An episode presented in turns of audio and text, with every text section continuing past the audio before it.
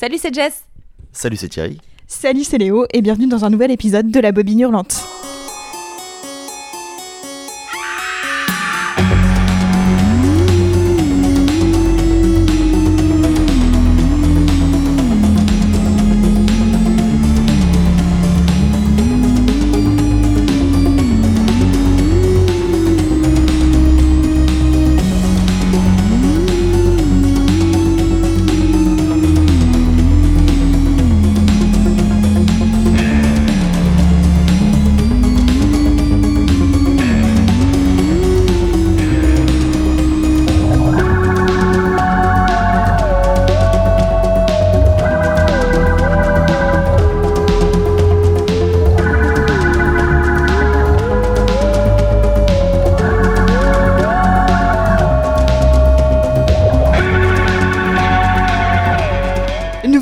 Sur un terrible cliffhanger.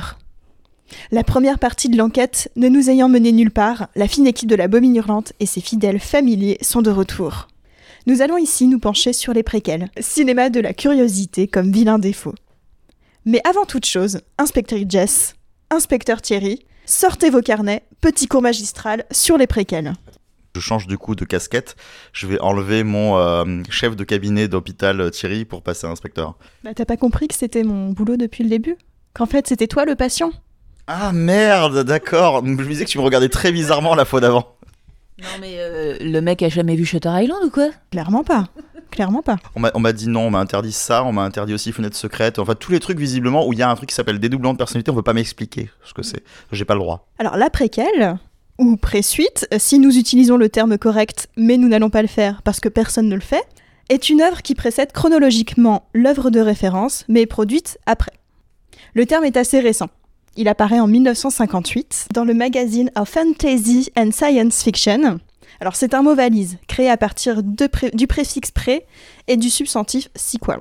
Alors même si le concept est lui beaucoup plus ancien, bien évidemment. L'expression est médiatisée au début des années 2000 à la sortie de la prélogie Star Wars. C'est d'ailleurs à partir des années 2000 que la mode des préquels va flamber. Petite question pour vous avant de commencer à parler des trois films.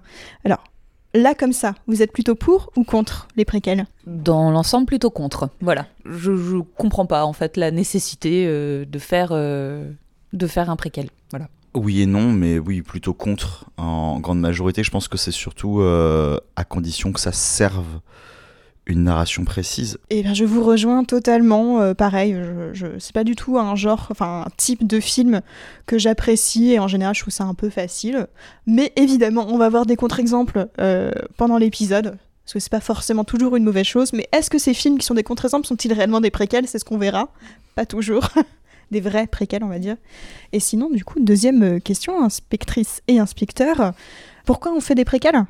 Alors, comme ça, je vais le refaire comme je le disais en off, pour la thune Mais je, en fait, j'aimerais croire que le, le- le prétexte fallacieux qui est de dire comme ça, chaque génération a un peu sa version du film, entre guillemets, tout ça, tout ça, comme avec euh, des, les, les remakes, les reboots, euh, les requels, etc., etc. Ça peut donner, en fait, à, à notre époque, une version... euh, une version du film tant aimé à l'époque, qui était culte, etc., etc., qui l'est toujours d'ailleurs, mais j'ai quand même tendance à dire que c'est parce que on, parce que voilà, c'est facile de repêcher dans quelque chose et de et de de- d'en faire pour faire un commerce, pour faire un bise et pour faire de l'argent. J'ai du mal à croire que c'est autre chose, très franchement. Je suis assez d'accord. En fait, comme je dis, il y a quelques exceptions qui peuvent se poser, mais en plus, ça n'a pas donné des très bons films. C'est euh, par exemple dans ce qui est adaptation. Exemple, bête, si on retire le sixième sens de Michael Mann et qu'on part du principe que la première adaptation de Thomas Harris c'est Le Silence des agneaux, Dragon Rouge a été adapté plus tard, mais le livre avait été écrit avant et raconte une histoire antérieure. Ça, pourquoi pas dans un certain sens.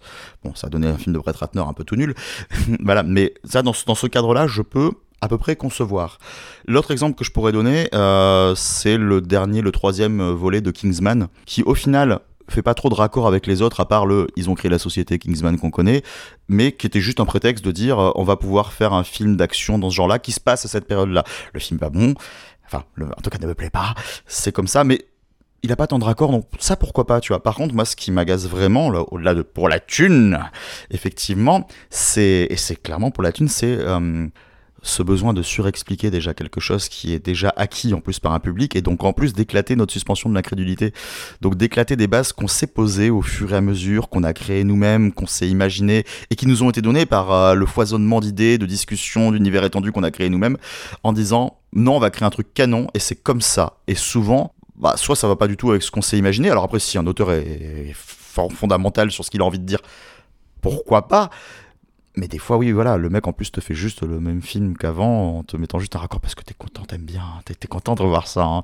Ben, alors fais une suite, enfin, je sais pas quoi, soit raccord. Bah, que rajouter de plus hein, C'est exactement pour ça, je suis d'accord, il y a évidemment des questions de, de, de, budget très clairement, enfin de d'argent. Du coup, c'est facile, il n'y a pas grand chose à, à, créer et ça fait des, des films, du coup, facile à, montrer. Euh, l'habitude des spectateurs euh, pour qu'ils aient un type d'image et, et, des acteurs qu'ils connaissent pour que, les, voilà, que ça corresponde plus à leur génération. Totalement, je rejoins. Euh, pareil, j'aime pas du tout cette idée de ce qui m'intéresse en général, moi, dans les histoires, c'est le mystère qu'il y a derrière et l'idée qu'on puisse un petit peu imaginer. Euh, pourquoi un personnage est aussi mauvais, euh, pourquoi il est le mal incarné, et essayer de l'expliquer, je trouve que ça fait perdre beaucoup de choses à, une histoire. Donc, euh, pareil, euh, Thierry, je te rejoins. Donc, enfin, je fais que répéter ce que vous avez dit, parce que je suis totalement d'accord. C'est aussi un peu une manière de nous prendre pour des cons et de d'alimenter en fait, d'alimenter aussi le, ce que les, ce que beaucoup de prods aiment bien dire, c'est oui, mais les gens, c'est ça qu'ils veulent. Mais en fait, c'est toi qui décides ce que les gens veulent. Donc, à un moment donné, c'était juste en train de de souffler en fait toute originalité à un projet quoi. J'ai un peu de mal quoi, franchement. Cet épisode commence bien. Surtout qu'en plus il y a un exemple, tu vois, je crois qu'il y en a un dont on va pouvoir parler après euh, de toute façon, mais euh, il y a un truc qui est assez flagrant aussi là-dedans et qui est, alors, je vais pas dire dangereux, c'est pas le terme, mais qui vraiment casse des codes. C'est en plus, bah, nous qui aimons beaucoup le cinéma de genre, hein, euh, c'est ce qu'on voit, c'est qu'on fait beaucoup d'origine story maintenant de méchants pour justifier le fait qu'ils soient méchants, alors que une la justification se trouve déjà dans le film de base par un contexte, par des choses qu'on n'a pas besoin de nous expliquer. Après, euh, oui et non. Euh, je trouve qu'il y, y, a tout un tas d'origine story actuelles qui sont plus dans l'idée de. Alors, parce qu'il y a certains méchants, là je pense un peu accru là, bon, c'est réussi, c'est raté, enfin, on aime ou pas forcément le film, mais cette idée de dire, bon, bah, euh, on avait choisi pour méchante euh, dans Les Saints Dalmatiens euh, une femme qui a réussi, qui, enfin, c'était un petit peu une femme célibataire qui a réussi. là, c'est un petit peu l'idée de contrecarrer ça et de dire, oui, mais en fait, c'est pas forcément elle qu'on aurait dû choisir comme méchante entre guillemets. Enfin, voilà. Un cru là, je suis assez d'accord avec toi. Hein. Enfin, au-delà du fait que je trouve le film un peu bancal mais plutôt agréable à regarder, on l'a vu ensemble là d'ailleurs. Oui, c'est pas si mal que ça et puis ça offre une autre vision du personnage et en plus ça se détache pas trop pas, pas mal euh, de ce qu'ils ont fait avec les sangs dalmatiens même si ça reste dedans quand même pour te montrer que c'est raccord, mais ça raconte une histoire quoi. Donc ça ça me va. Mais tu vois l'exemple que tu as cité tout à l'heure et euh, qui est assez assez symptomatique de ça parce que je trouve qu'il y a les deux exemples dedans, tu as parlé du coup de la prélogie Star Wars parce que c'est là que ça avait concrétisé aussi pas mal le terme dans le grand imaginaire collectif. Mais tu vois, moi la prélogie, j'ai tendance à la défendre même si je l'aime pas énormément parce que je trouve que. Euh, Juste un tout petit. Moi, je la défends, mais parce que j'étais amoureuse d'Aiden Christensen. Oh, c'est pas pour la bonne raison, ça. Hein.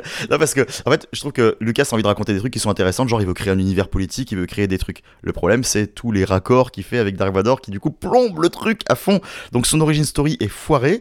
Par contre, il aurait pu créer un univers super cool et il étend son truc, ce que tout le monde ne fait plus avec Star Wars maintenant. Donc il y a un contre-exemple intéressant. C'est, en plus, il est très générationnel aussi. Enfin, ne serait-ce que le premier épisode, La menace fantôme, c'est euh, là on a essayé de les, revoir un petit peu. Alors Jar Jar, on a juste envie de le flinguer, hein, c'est clair, mais à l'époque on était un peu fan. Et puis pour rejoindre un peu Léo sur quelque chose, moi c'était pas Aiden Christensen, mais il y a Evan McGregor. Donc déjà de base je suis foutu. Voilà. Je te comprends un peu aussi.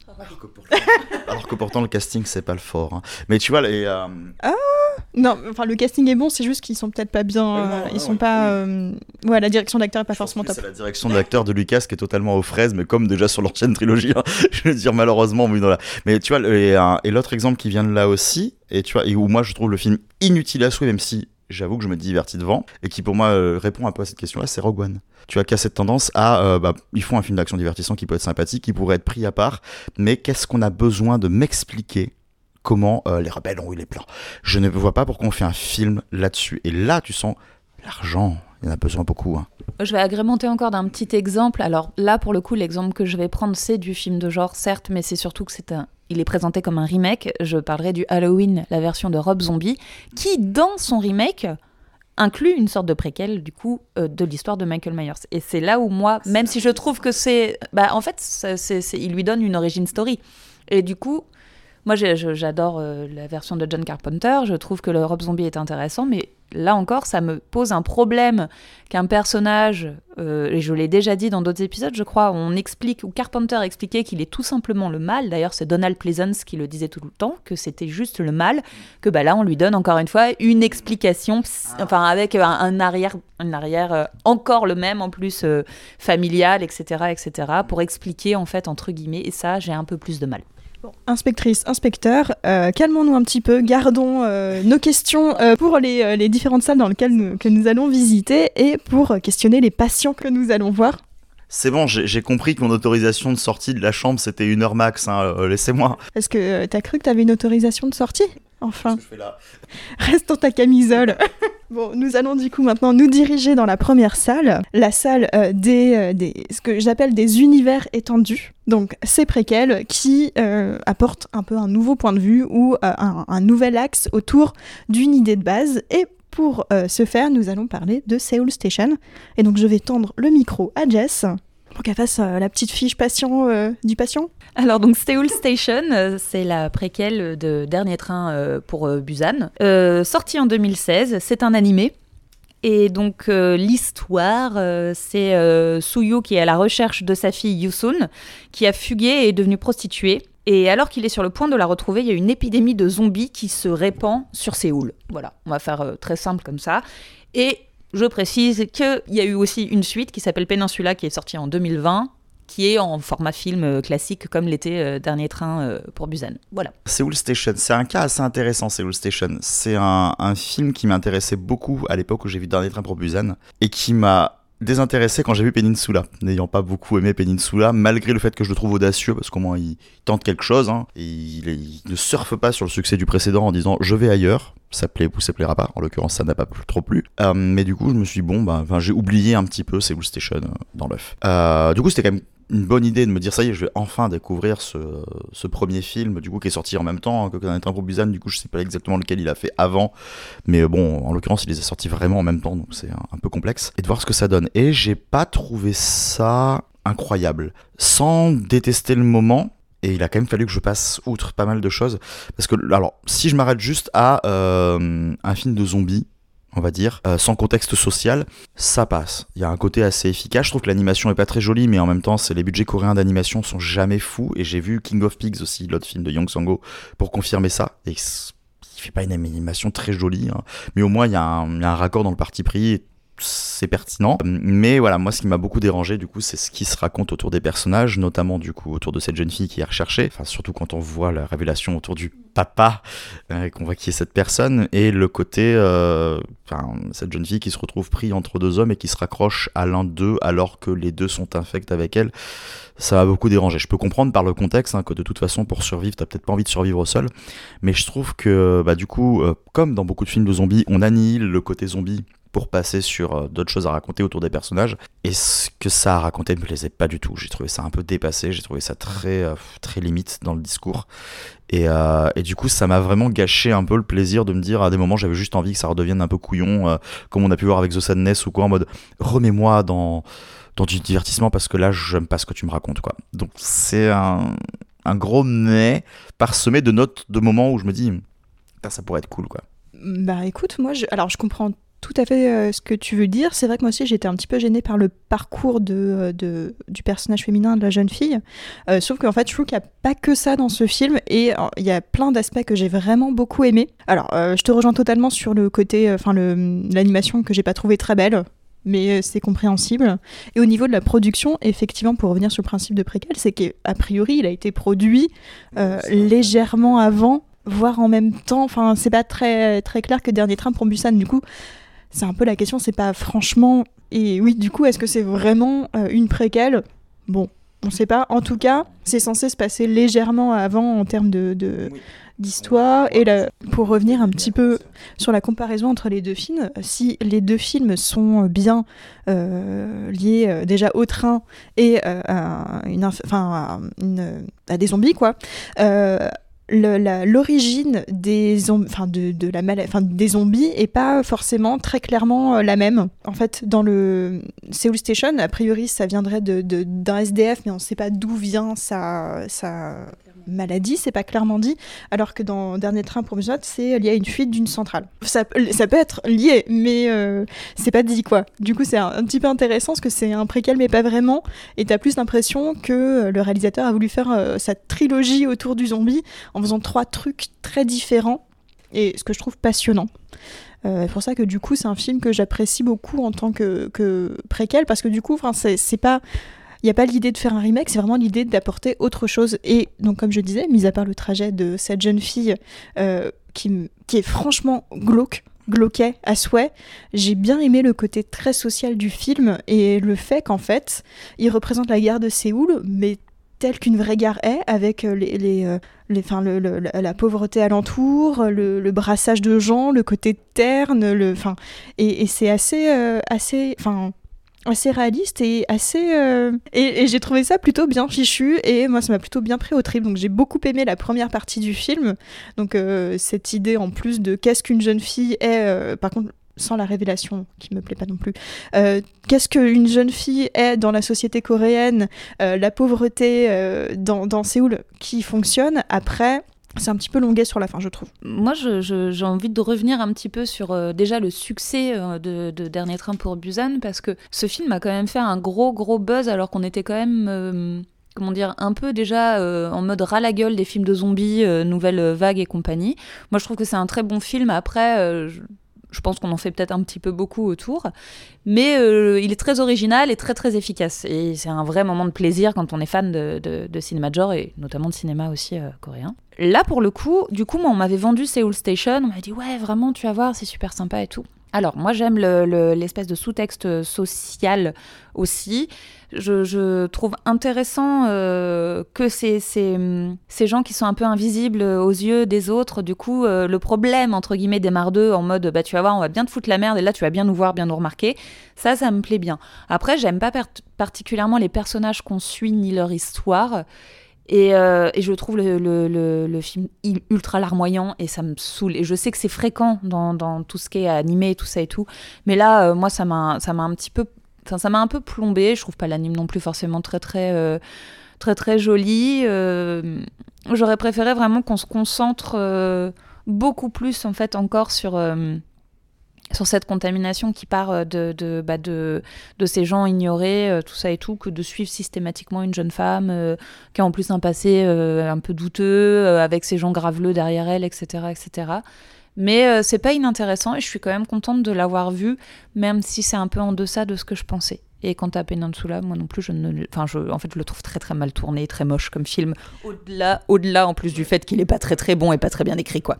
Mais moi j'aime bien Peninsula par contre, et je trouve qu'en fait il complète bien la trilogie, et je trouve que les, les trois fonctionnent bien ensemble, et le côté euh, vraiment euh, film dystopique, euh, bêta, totalement déluré, moi j'ai été assez cliente, donc moi j'ai bien aimé, et je, je trouve pas, enfin même s'il y a des moments très cons, en trilogie, je te rejoins, ça marche très bien. En le voyant de manière totalement isolée, sans avoir vu à l'époque Seoul Station et en n'ayant pas vu Dernier Train to Busan depuis un moment, je j'ai pas compris moi Peninsula quoi. Mais effectivement, comme tu dis, dans un contexte de trilogie, ouais, du coup là, ça marche plutôt bien. Ça peut marcher, ouais. Après, euh, en, solo, je suis pas fan du film. Mais, ah, Même en solo, moi, j'ai bien rigolé. Mais je crois que je suis l'une des seules à défendre ce film. Donc, euh. Ah bah moi, la, première fois que je l'ai vu, c'était très compliqué. Hein. Peut-être parce que justement, il y avait beaucoup d'attentes qui étaient liées à Dernier Train pour Busan et que je m'attendais à avoir un, truc qui allait s'en approcher. Et du coup, après la réflexion, je me disais, mais c'est cool, ça s'en approche pas justement, en fait, ça tente de faire autre chose. Après, maintenant qu'on a vu euh, le Army of the Dead euh, de Snyder sur, Netflix, euh, qui en plus a le même type de scénar. Hein. On va envoyer des mecs chercher un trésor au milieu d'une horde de zombies. Bon bah en fait Peninsula c'est pas si mal parce que je trouve vraiment que le Snyder est dégueulasse. Bon après ça sera une question de, goût mais au moins en fait Peninsula ce qui m'a éclaté c'est que j'ai l'impression qu'il essaie d'en faire trois tonnes alors qu'il a pas le budget pour quoi. Du coup le gars il est là il te balance des trucs qui ressemblent à des cinématiques de PS2 dans les dans les poursuites en bagnole. Mais mais tu te dis qu'il s'en fout il est là en mode non je le ferai quand même en fait et je trouve qu'il y a une audace qui fait plaisir à voir. Il y a un truc sur lequel je te rejoins sur Seoul Station, Léo, c'est euh, quand tu parles de la diversité qui est montrée dans, dans, le principe de la gare de Séoul. Et je trouve que euh, on montre aussi pas mal les strates sociales en fait, dans la façon dont la précarité est perçue. Bon, déjà, on, suit quand même une, une personne qui est en plein dedans, et aussi dans la manière dont euh, le SDF, qui est l'ami de la personne qui est en train d'être le patient zéro, essaye de faire entendre sa voix, mais sous prétexte de son statut, n'est pas écouté parce qu'il est forcément pris directement pour un paria marginal et ça raconte des conneries les clodos quoi. Et je trouve ça hyper intéressant de montrer euh, cette façon dont même les autorités qui pourraient juste s'intéresser à ça mettent beaucoup de temps avant de se dire on va quand même aller vérifier quoi. C'est intéressant. Et pire que ça, c'est qu'en fait, on, montre plusieurs fois que euh, les aides sociales sont pas là et que les, euh, les lieux qui pourraient euh, l'accueillir et l'écouter bah, sont surbookés. du coup, il n'y a, pas, a pas la possibilité d'aider les marges, quoi. Vraiment ça qui m'a plu, en fait, dans, dans, dans cet animé. C'est vraiment ce côté-là. Presque, en fait, l'histoire de la jeune fille qui est juste là pour nous faire visiter Séoul pendant que la contamination, en fin de compte, progresse je le trouve très accessoire et vraiment j'aurais adoré rester vraiment beaucoup plus concentré sur, euh, sur cette autre partie et ça c'est vraiment le truc qui m'a plu quoi. Bah, moi, pareil, mis à part montrer un petit peu euh, la misogynie qu'elle vit au quotidien, euh, ça, ok, sauf que je trouve que c'est fait un petit peu de manière graveleuse et un peu, un peu vraiment gros sabot et. Regarde pas King of Pigs, hein, parce que tu montres le harcèlement à l'école, mais, mais pareil, de manière beaucoup trop gros sabot pour que ce soit. C'est sûrement réaliste sur plein de points, comme, comme sur celui-là, il réalise sur plein de points sur la condition de la femme en Corée qui est euh, assez désastreuse. Il en fait 3 tonnes, quoi. Et en plus, t'as l'impression que le côté qui s'appuie sur l'animation en se disant que justement, il peut en plus extrapoler les, euh, les sentiments, les émotions et en faire encore plus des caisses, quoi. C'est dommage, ça manque de justesse là-dessus. Alors, est-ce que vous avez d'autres exemples de films un petit peu euh, préquels univers étendu ou autres points de vue qui sont pas ni des origin story ni des remakes qui se cachent? Si vous n'en avez pas, moi j'en ai un. Moi, ça m'a un petit peu, cette idée m'a un petit peu fait penser au film de David Lynch, euh, euh, Twin Peaks, les, euh, comment c'est en anglais, les sept derniers jours de Laura Palmer.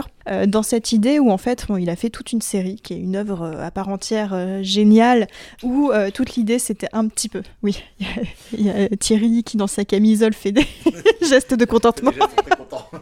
Il a entendu Lynch. c'est la, raison pour laquelle je suis là en fait. Je suis Cooper. Aidez-moi, j'ai plein Ah, on boit du café. Il manque, ça manque de cherry pie. Euh, et euh, qui du coup, un petit peu toute l'idée, c'était de créer ce personnage en négatif et de d'un petit peu de comprendre le mystère Laura Palmer. En plus d'autres choses, la série fait plein d'autres choses. Et du coup, là, il s'est dit bon bah maintenant, euh, c'est bon, on sait, on sait ce qui s'est passé. Et ben, on va faire un film sur vraiment qui est Laura Palmer de son point de vue. Et je trouvais ça assez, euh, assez malin pour compléter le film. Et euh, c'est du coup. Enfin, il, lâche le côté euh, soap opéra, le côté un petit peu rigolo pour faire quelque chose de très très noir, de très violent. Et je trouve juste ce film génial. C'est un revers énorme ce film, tu t'attends pas à prendre, enfin, à prendre ça dans la gueule.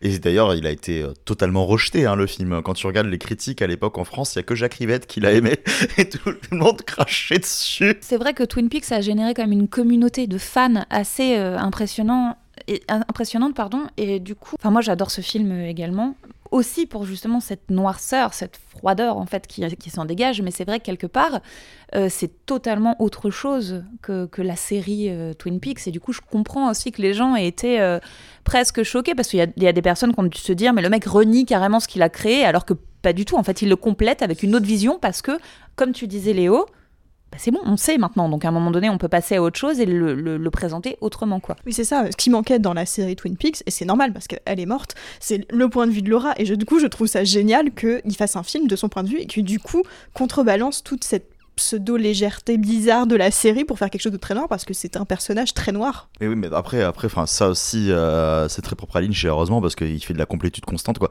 Quand tu vois Twin Peaks The Return, du coup, la troisième saison, limite il s'en fout de la continuité. Alors il, il va quand même l'ancrer dedans mais il part dans des trucs. C'est en mode hey, j'ai mis un truc chelou dans celui-là. On va aller que là-dedans.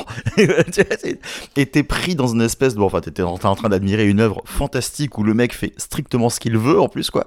Donc faut s'accrocher. Et euh, non et voilà. Ça tu vois du coup euh, est-ce qu'on peut le considérer comme tel? J'en sais rien quoi. J'ai l'impression qu'il aurait limite pu nous faire tu sais une œuvre sur chacun des personnages pour montrer leur point de vue dans des trucs sans considérer que ça fasse partie presque des mêmes univers à chaque fois tellement ça ça part dans tous les sens. Donc du coup, putain, là, là t'as mis la barre très haut en citant celui-là. je sais pas si j'ai d'autres exemples qui me viennent en tête à cause de ça.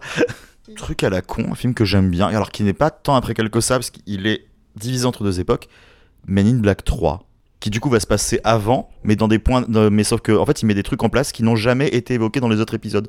Le passé des personnages est trouble et du coup il l'invente, le, enfin il, leur invente un truc et ça je trouve ça intelligent pour le coup parce qu'il dit ça va se passer avant, mais vu que tu sais pas comment ça se passe avant parce qu'ils l'ont jamais raconté, je te raconte ce que je veux, et je mets ce que je veux dedans et du coup ça fait que le film est pas exceptionnel, mais c'est un petit bonbon très sympa qui complète bien l'histoire. Voilà. Maintenant, direction la salle des Origin Stories avec qui est donc un gros morceau avec de très nombreux patients.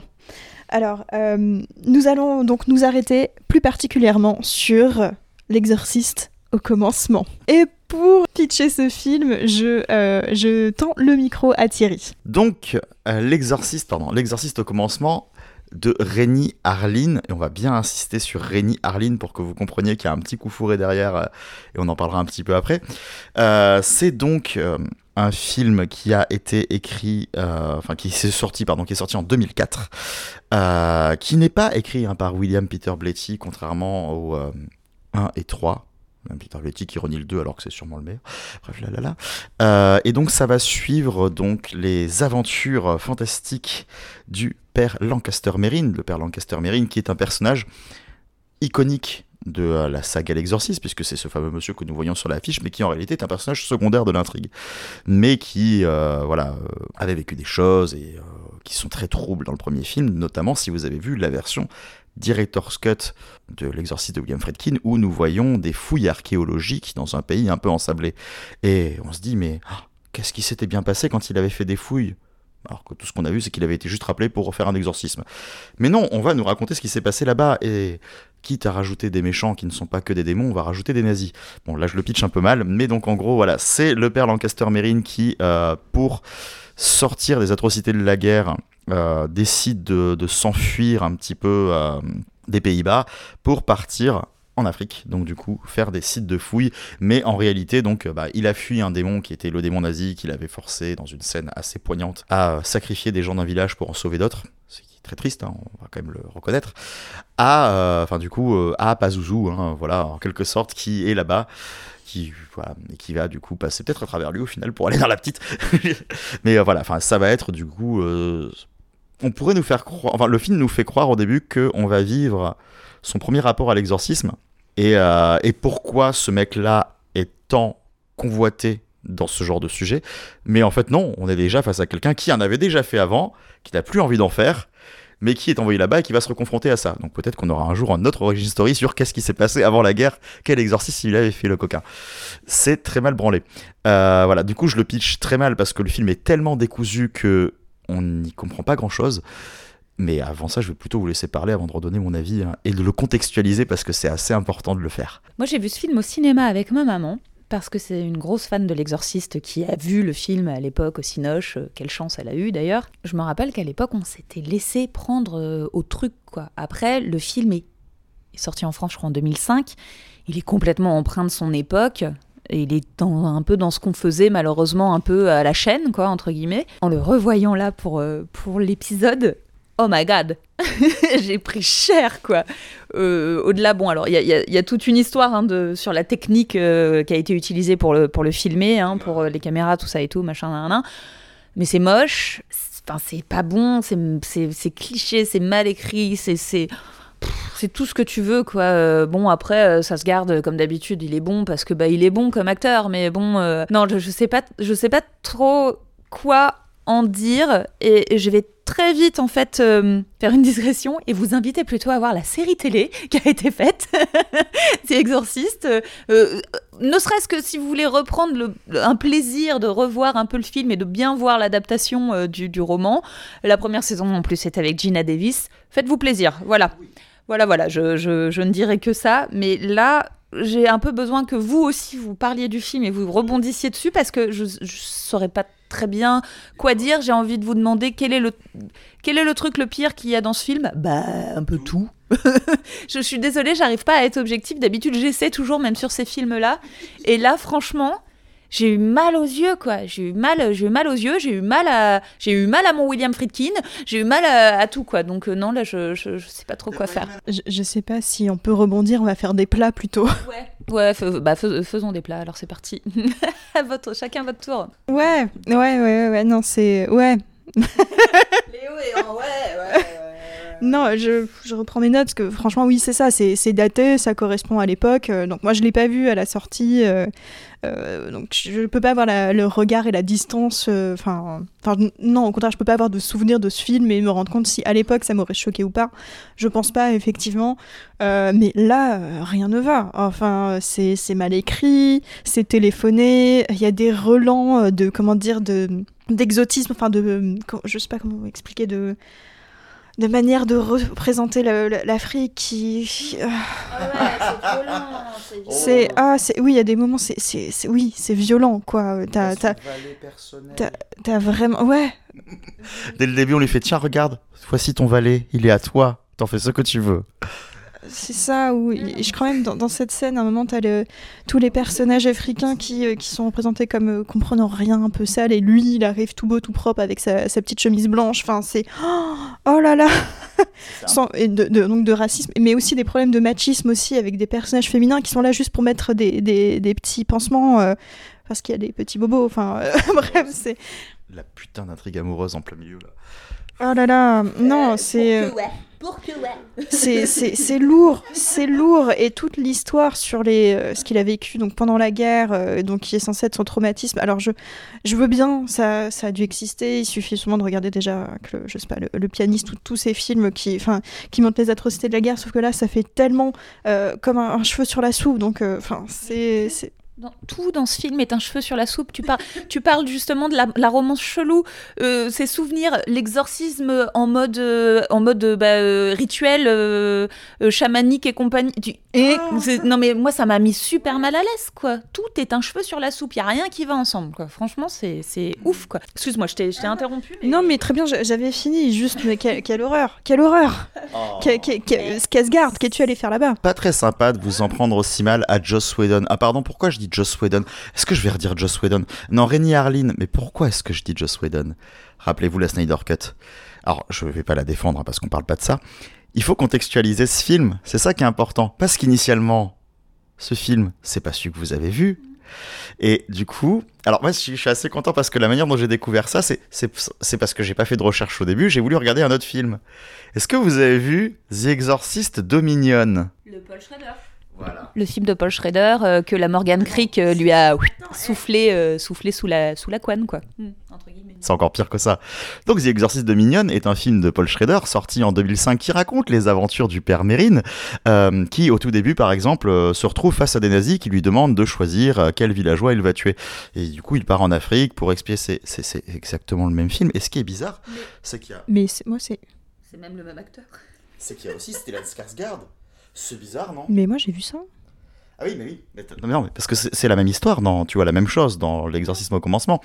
Et c'est bizarre, les, les angles sont les mêmes. Alors, c'est vrai que c'est, il y a des plans un peu plus prononcés sur les nazis, sur la méchanceté. Il n'y a pas d'histoire d'amour, mais c'est plus sombre. Mais bizarrement, il y a quand même des plans qui sont repris avec un filtre différent. Et là, tu recherches et tu fais. Merde, c'est exactement le même film, littéralement. Paul Schrader a donc réalisé son film, mais il a été considéré comme trop sombre, donc on lui a retiré, on l'a donné à Riley Harlin en lui disant Tu fais un copier-coller, tu fais un collage, tu gardes les plans qui te plaisent et tu rajoutes les scènes que tu as envie dedans. Sauf que L'exorciste au commencement est un flop total, s'en prend plein la gueule par la critique, et un an après, la boîte elle fait On va sortir le Shredder tel qu'il le voulait. Ça s'est pas pris un meilleur retour, mais les gens ont dit Ah, au moins c'est plus sombre. Sauf que, en plus, ce qui est merveilleux, c'est qu'ils l'ont vendu comme étant un film différent, tourné différemment avec d'autres personnes. On a gardé l'acteur, mais c'est pas le même film. Alors que tu le regardes, c'est des plans copier-coller. Voilà, donc c'est le même film deux fois avec vraiment un montage légèrement différent et quelques rajouts. C'est vraiment de la grosse arnaque, mais c'est horrible de se dire que du coup ils l'ont retiré à Shredder parce qu'il avait une vision qui leur convenait pas pour la remettre derrière en disant c'était ça le vrai film, on s'est trompé, pardon. Voilà, et je trouve que le contextualiser le rend encore plus euh, ridicule ce film. Est-ce qu'il y a autre chose à, à en dire? Je, euh, je dirais juste, si vous voulez voir euh, un bon film de genre de Rémi Harlin, il faut voir un de ses premiers films avec Viggo Mortensen qui s'appelle Prison. Voilà. Et du coup, est-ce que vous avez envie de parler d'autres origin stories? Leatherface, Massacre à la tronçonneuse, tout ça et tout, ouais, peut-être. Sais pas si j'ai trop envie d'en parler, mais euh, parce que Massacre à la tronçonneuse, il y a euh, le film original que tout le monde euh, connaît, il y a les suites, il y a eu le remake de Marcus Nispel en 2005 à peu près, hein, même époque, je crois. Et puis après, il y a les Au commencement, et il y a eu le Leatherface de, de Julien Maury et Alexandre Boustillot il y a pas très très longtemps.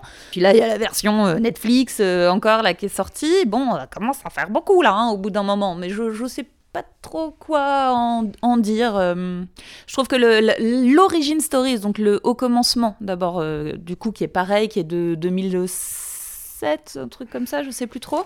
Si vous avez la date, je suis pas contre. 2006. 2006. Bah, en fait, pour moi, c'est l'origine story de la version de Marcus Nispel. Clairement, euh, moi, je le vois comme ça, donc ça me gêne pas parce qu'on retrouve un peu les personnages. Moi, je trouvais que son remake était plutôt intéressant. Euh, il était dynamique, tout ça et tout. Bon, euh, les personnages sont turbo cons, mais ça, ça changera pas de beaucoup de choses. Par contre, le, si je dois parler vite fait du Leatherface de Julien Maury et Alexandre Boustillot, là, pour le coup, j'ai beau adorer les gars, euh, et la plupart des films qu'ils ont fait, là, celui-ci, je peux vraiment pas, je suis désolée, je le trouve très mauvais. Donc voilà, je j'ai pas grand-chose à en dire, je trouve ça navrant, quoi. Voilà. Je suis assez d'accord, hein, Leatherface, j'ai trouvé ça... J'aime pas Boustillot et Maury déjà de base, mais alors là, vraiment, les Orphées, j'ai trouvé ça navrant. Alors moi, j'ai quasiment vu, enfin, de la saga, si on peut appeler ça une saga, Massacre à la tronçonneuse. Je trouve ça un petit peu chelou qu'il y ait une saga qui se soit créée de ce film. Euh, J'en ai pas vu des tonnes, j'ai juste vu le deuxième, et qui du coup, euh, voilà, hein, il est il est dans la continuation, c'est encore Toby Hooper, c'est cool, enfin voilà. Et du coup, pour euh, cet épisode, j'ai regardé celui de 2006, donc au commencement, qui est franchement pas dégueulasse. Au début, je me dis, mais qu'est-ce que je regarde? Je me dis encore un truc euh, franchement con, etc. Et effectivement, le début, un petit peu euh, reprend des poncifs, et, les personnages sont franchement débiles, et c'est pas très beau. Sauf qu'il est tellement généreux dans le gore à la fin, et il reprend un peu le principe de la famille dégénérée, ce que je trouve plutôt euh, bah, respectueux de l'œuvre originelle. Et, et, je me suis bien laissé prendre dans le truc, et au final, j'ai trouvé ça plutôt sympathique. Et il agrémente aussi le fait que Leatherface a euh, une malformation de naissance qui fait qu'il a subi des moqueries et qu'entraîné par sa famille, ça a pu. Euh, voilà. Il a quand même essayé vraiment de trouver une origin story. Qu'on l'aime ou qu'on l'aime pas, il a essayé au moins mais sans le faire de manière trop lourde en plus je trouve enfin c'est là mais finalement ça reste quand même euh, l'idée ben, on va vous offrir un film riche euh, riche en, effets gore et en, sans avoir tellement plus de prétention et tellement donc euh, finalement je trouve qu'il se regarde plutôt bien je, je suis pas fan de, de l'origine story de Leatherface là-dessus mais je trouve que la deuxième est encore pire mais je... du coup, non, pour citer une autre origin story, bah, définitivement des, pas, pas, des très bons films.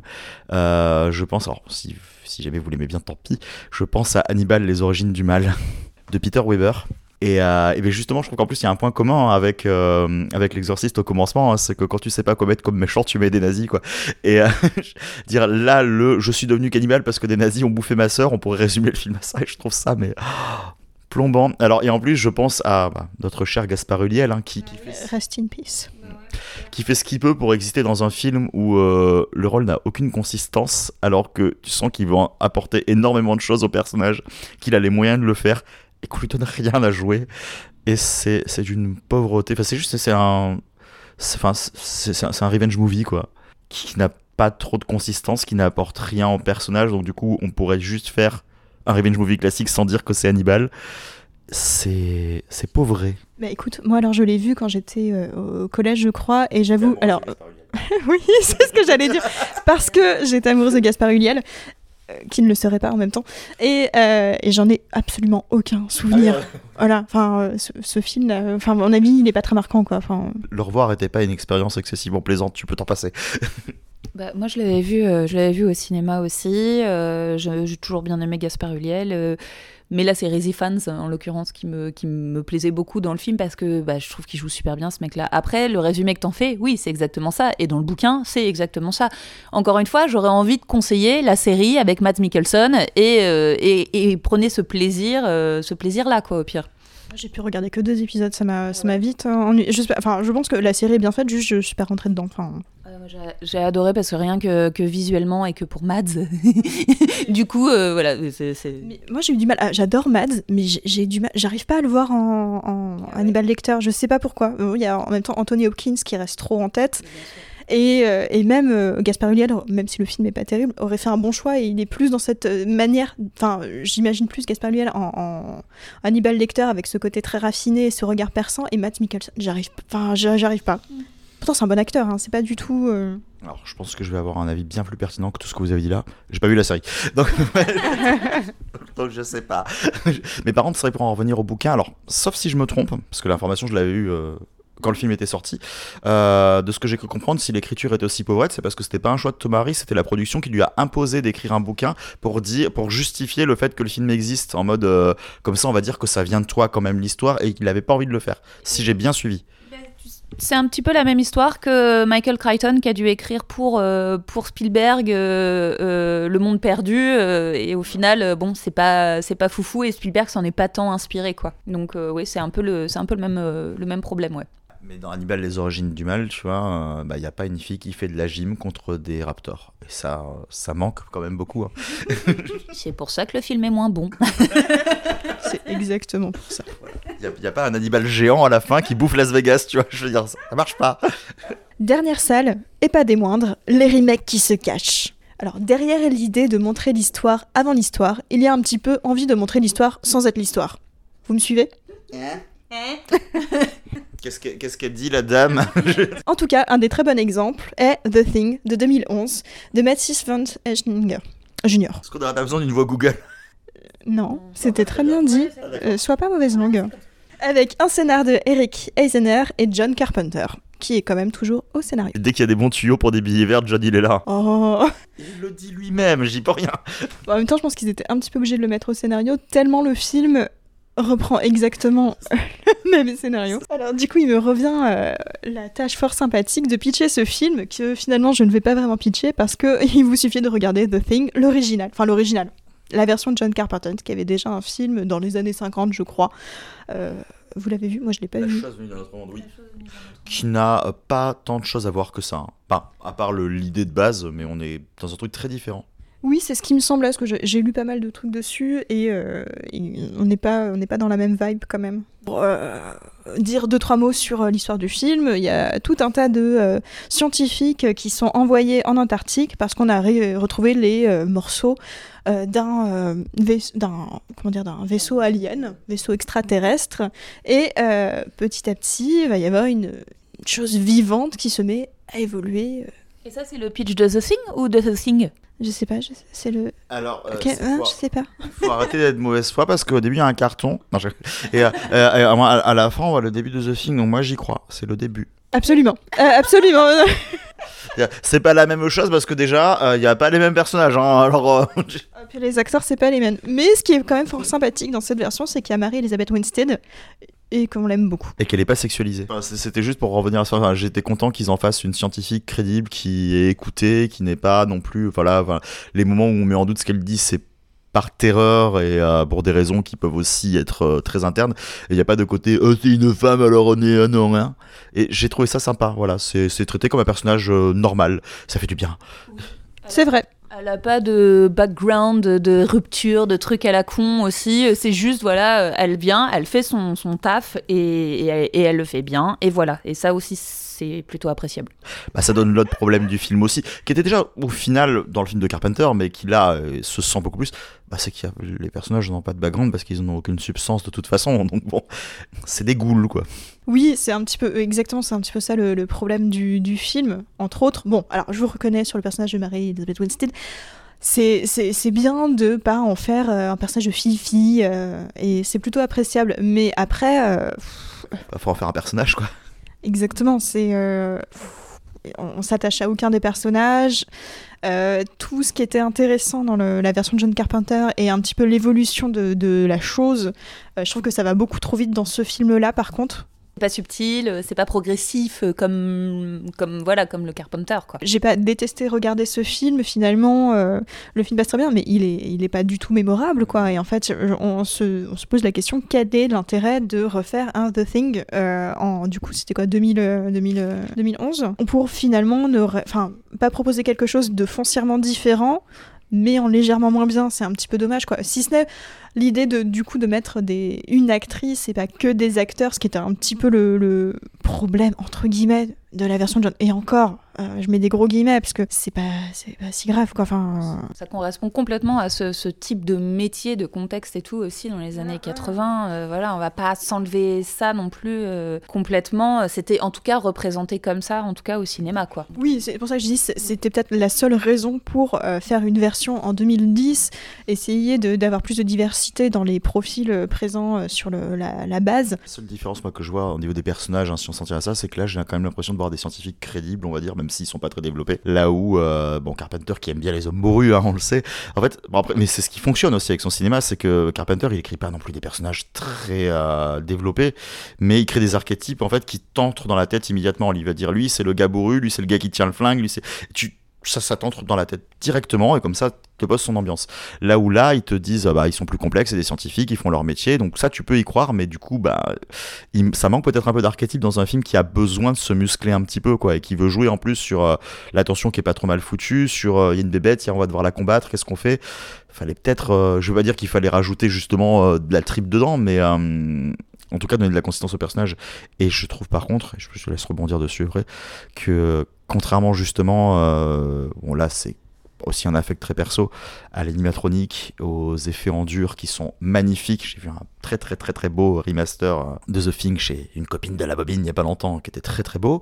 Et euh, là, le- la bébête en image de synthèse est rarement bien faite. Ils ont peut-être beaucoup moins de sous aussi euh, par rapport au but- aux contraintes budgétaires actuelles. Et- Mais c'est pas très joli et j'y crois pas quoi. Après, euh, je rebondis vite fait sur ce que tu disais. Cher Carpenter, faut pas oublier que c'est pas tant des scientifiques que des gars de chantier qui sont là pour extraire aussi euh, certaines choses. Du coup, euh, on est un peu moins euh, dans, dans, dans le simple labo de recherche aussi, sans vouloir défendre monsieur, parce que c'est totalement vrai aussi ce que tu disais. Moi, ce qui me pose un gros problème dans ce film, c'est que là, pour le coup, j'ai absolument pas l'impression d'être au début des années 80. C'est censé se passer quelques mois, quelques semaines ou juste avant, je sais pas, mais le début de The Thing, c'est 80.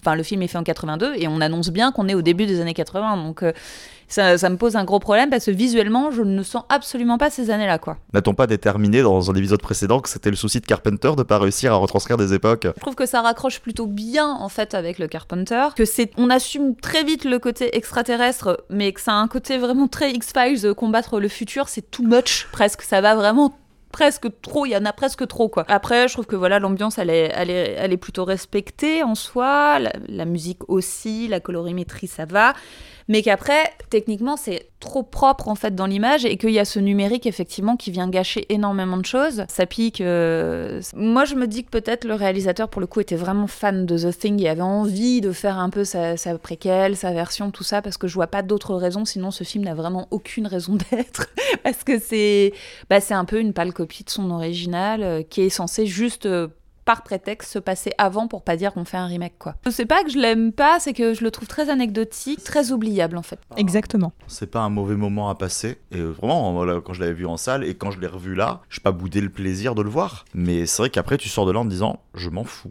J'ai vu exactement les mêmes situations avec des gens qui voient une bébête, qui vont se tester les uns les autres, avec deux, trois variantes. Et, en- et à la fin, je vois le raccord avec l'autre film qui va du coup. Imagine, tu regardes les deux films à la suite, tu vois le même film deux fois, quoi, du coup.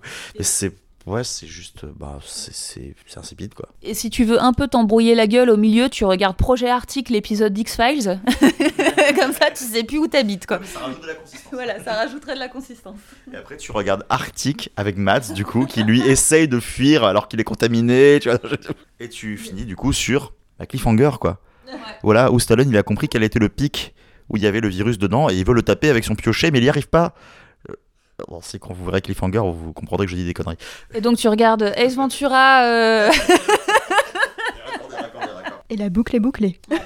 Inspecteur Thierry, est-ce que vous avez euh, d'autres patients à nous présenter? J'en ai un, c'est un peu un cas complexe parce que euh, on veut pas l'admettre comme tel, mais après quand on y réfléchit, je trouve que si c'est Halloween de 2018, qui en plus a cette espèce de prétention de dire je suis la suite directe du premier, mais en fait il refait quasiment euh, le premier en étant excessivement balisé en plus sur les, les chemins qu'a fait Carpenter en mode je veux être l'élève modèle qui ne se sort pas et du coup je trouve qu'il fait bah, plus ou moins le même film, donc c'est cool de retrouver ces sensations là, mais euh, c'est pas très prenant. Là où pour le coup, et là, je sais que je vais peut-être euh, avoir de la discorde, je préfère largement Halloween Kills qui, euh, bien qu'il est complètement turbo con et débile, assume son postulat et fait autre chose. Quoi. Voilà, donc ce, ce, ce- cette pseudo vraie suite est pour moi un remake pour reposer des bases quoi et faire autre chose. Je les ai pas vus ceux-là donc. Moi, je les ai vus tous les deux, mais j'ai bien peu de choses à en dire en fait, euh, si ce n'est que j'aime Jamie Lee Curtis. Voilà, mais c'est tout. Je, je, je suis vraiment pas fan, je les considère pas. J'ai du mal à, à vraiment les prendre en, en considération en fait dans tout le dans tout le truc. Mais en fait, quand comme enfin c'est pareil, il y a une anthologie énorme derrière Halloween, euh, autour d'Halloween, etc., etc. Là où je te rejoins, c'est que c'est encore une fois ce côté où on peut le mettre dans cette catégorie-là parce parce que c'est encore un peu pour avoir une, version un peu contemporaine. Euh, D'ailleurs, je, je, veux pas spoiler, mais ils le font un peu dans cette euh, cette nouvelle version de Massacre à la tronçonneuse spéciale Netflix à un moment donné, mais il, il, le, il le dégage très rapidement en fait ce, ce propos-là. Bon, bah ouais, voilà. J'ai rajouté un autre exemple. Alors, c'est vague, c'est dans un vieux souvenir, mais je crois que c'était quand même ça. Euh, Desperado. Alors, c'est pas un film de genre, enfin. À proprement parler, dans, le sens où nous on l'entend, c'est euh, Desperado qui en réalité est un remake assez éhonté d'El Mariachi, euh, mais où euh, il est là en mode si si, c'est la suite officielle. Alors que c'est exactement le même film, sauf qu'il change les personnages et il a plus de thunes. Oui, et d'un autre, et d'un autre côté, il trouve aussi un peu sa patte, euh, comment dire, euh, originale euh, en plus euh, du reste. Enfin, du coup, euh, ça, ça marche, euh, ça, ça marche. Ouais. Inspecteur Thierry, inspectrice Jess, alors du coup, quelles sont vos conclusions sur les préquels? Ah, ah bah, ah bah, c'est pas bien, hein Enfin, j'imagine qu'il doit y en avoir un des bonnes préquelles, mais euh, c'est pas trop, trop, trop, trop ce qu'on a vu. Enfin voilà, c'est pas c'est pas non plus nul ou quoi que ce soit, c'est pas ça. Faut quand même euh, honorer un peu euh, le, le- le truc, mais ouais, je, re- je reste pas très fan euh, quand même du, du principe. Ni des suites 20 ou 30 ans après, d'ailleurs. Condition d'avoir vraiment quelque chose à raconter. hein. Voilà, je veux dire, Lana Wachowski l'a prouvé qu'elle peut le faire. Mais pas tout le monde. Mais euh, ouais, George Miller prouve qu'il peut le faire aussi. Pas tout le monde.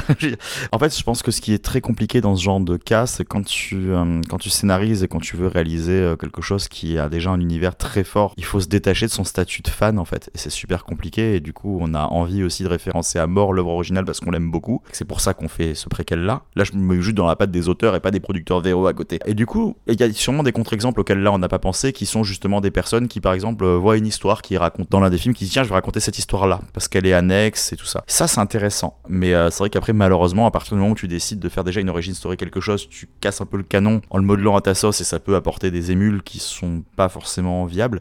Et en plus de ça, malheureusement, bah, vu que tu veux pas trop t'éloigner, bah, tu as tendance à refaire euh, à l'exactitude ce que, ce que tu penses qui va être apprécié pour retrouver ton frisson. Et c'est le gros souci. C'est ce qu'on a vu là. Et moi, je dirais que de tous les patients que nous avons pu rencontrer, ceux que je laisserais en liberté, c'est ceux d'un petit peu des univers euh, étendus, qui du coup ne sont en général pas des vrais préquels, produits en même temps, soit pensés comme un ensemble avant même, enfin bref, du coup pas des vrais préquels, mais que tous les autres, clairement, on peut les laisser enfermer et ne plus en parler. Promis, on le refera plus.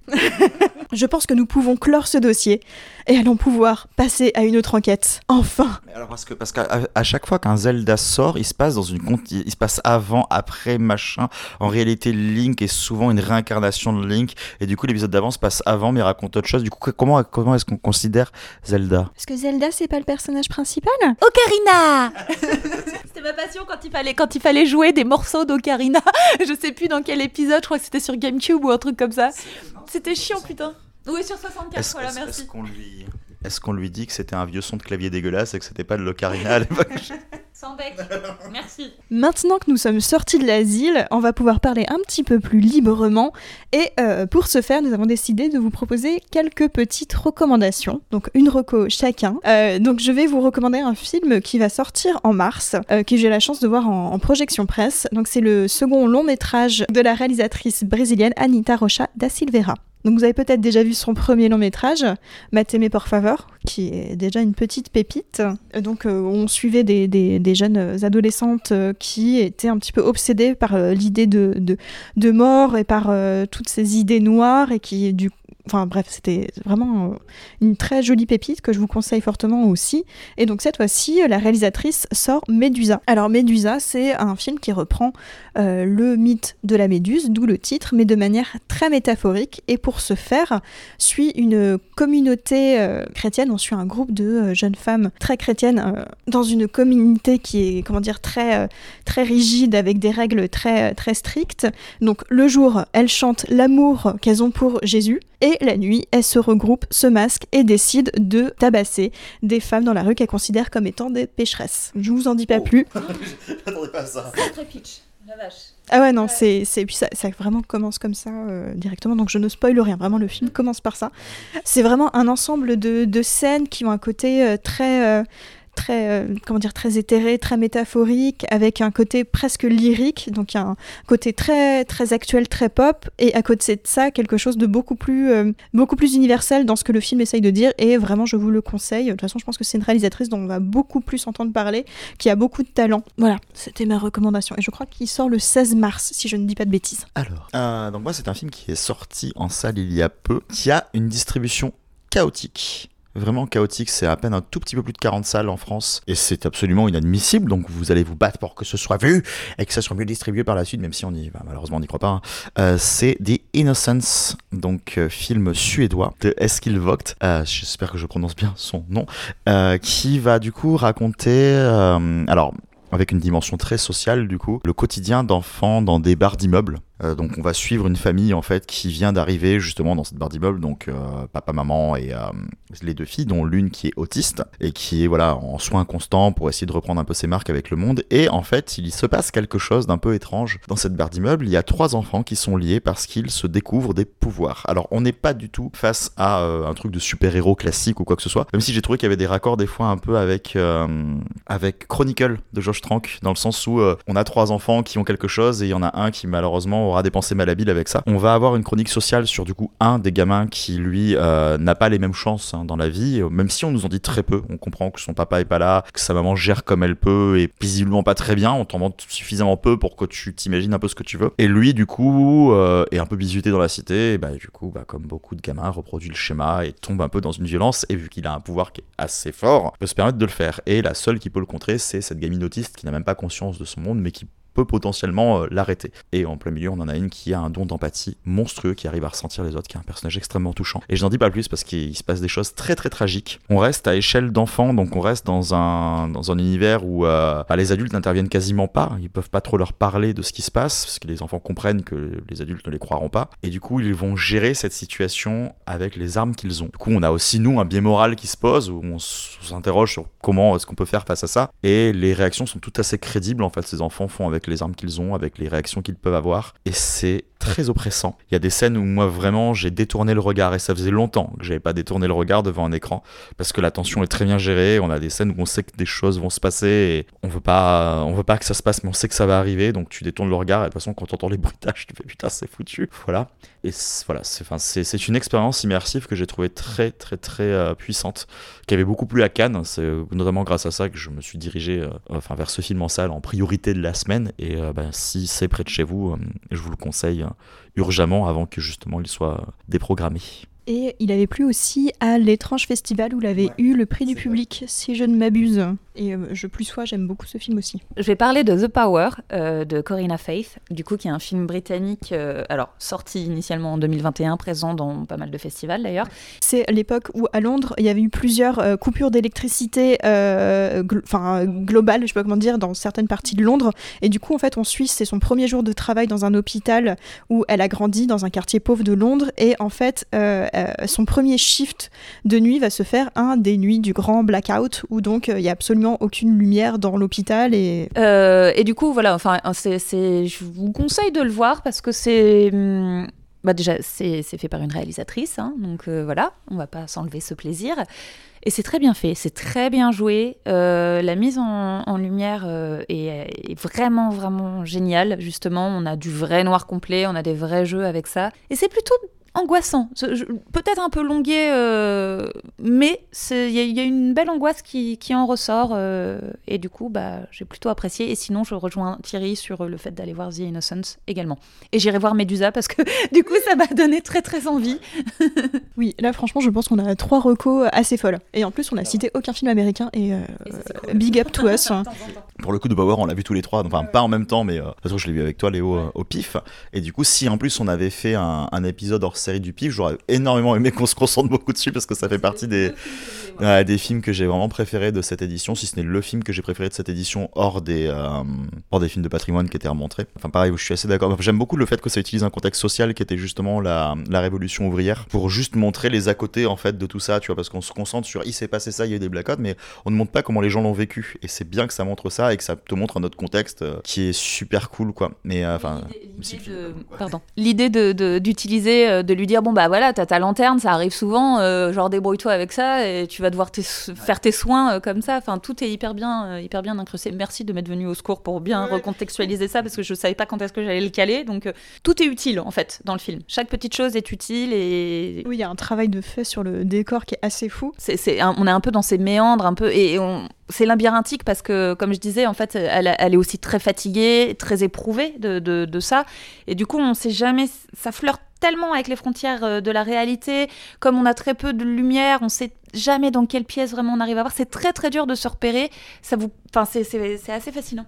Pour continuer du coup sur les décors, alors ça je l'ai appris dans l'interview que euh, Judith de Demoiselle d'horreur euh, a fait de la réalisatrice où elle explique en fait l'hôpital dans lequel, enfin le lieu dans lequel ils ont tourné en fait un rez-de-chaussée et que l'équipe décor, en fait c'est toujours le même couloir qu'on voit. Euh, l'équipe décor a repeint à chaque fois euh, les, euh, les couloirs pour donner l'impression qu'il y a plusieurs étages et je trouve ça smart là et du coup ça fonctionne avec le côté labyrinthique comme tu disais parce qu'en fait finalement c'est le même endroit. Et du coup c'est c'est assez c'est c'est une idée géniale. Ils ont dû beaucoup s'amuser à repeindre tout à chaque fois. J'ose espérer quand même qu'ils, qu'ils avaient fait un découpage intelligent pour tourner les scènes dans le bon ordre et éviter de s'amuser à tout repeindre et à tout rechanger à chaque fois. Mais bon. j'espère. En extrapolant un petit peu, parce qu'il y a un sujet très sensible hein, quand même qui est dans le film, qui pour moi est absolument essentiel et je trouve bien traité, même si des fois avec des gros sabots, mais moi des gros sabots dont personnellement j'ai besoin. En fait, j'ai besoin de voir ça, des messages qui sont des fois un peu catapultés comme ça, pour le mettre dans une tranche de film, même si c'est assez différent dans le traitement et pas avec le même regard. hein, là, le regard féminin est plus intéressant. Ça me fait un peu penser à The Last Duel et à, et à Benedetta dans le sens où ce sont des films qui utilisent des contextes passés pour parler de sujets qui sont toujours très actuels en fait, parce que le fond du message euh, te montre que euh, il y a des combats qui auront toujours lieu et qui c'est pas normal qu'ils aient toujours lieu maintenant et que que ce soit avant, maintenant ou euh, aujourd'hui, euh, il faut le faire. Et le film joue beaucoup là-dessus parce qu'il y a un côté euh, très passéiste dans ce qu'il essaye de dire. euh, le, le contexte qu'il essaie de te montrer là, c'est aussi passé, c'est une reproduction de concept et le film dénonce ça. Je trouve ça fabuleux. Ce sera un, un très beau mot de conclusion, je pense. Oui, exactement, j'allais dire, euh, très bien, parfait. Pour conclure, euh, alors du coup, pour conclure réellement cet épisode, nous allons maintenant passer au tirage au sort du film de l'épisode prochain. Théâtre de sang. Theater of Blood. Vous pouvez donc nous retrouver sur Facebook, Twitter et Instagram, et n'hésitez pas à nous dire ce que vous avez pensé de l'épisode sur ces réseaux sociaux. On vous dit donc au mois prochain. À bientôt, bisous, bisous, bisous, ciao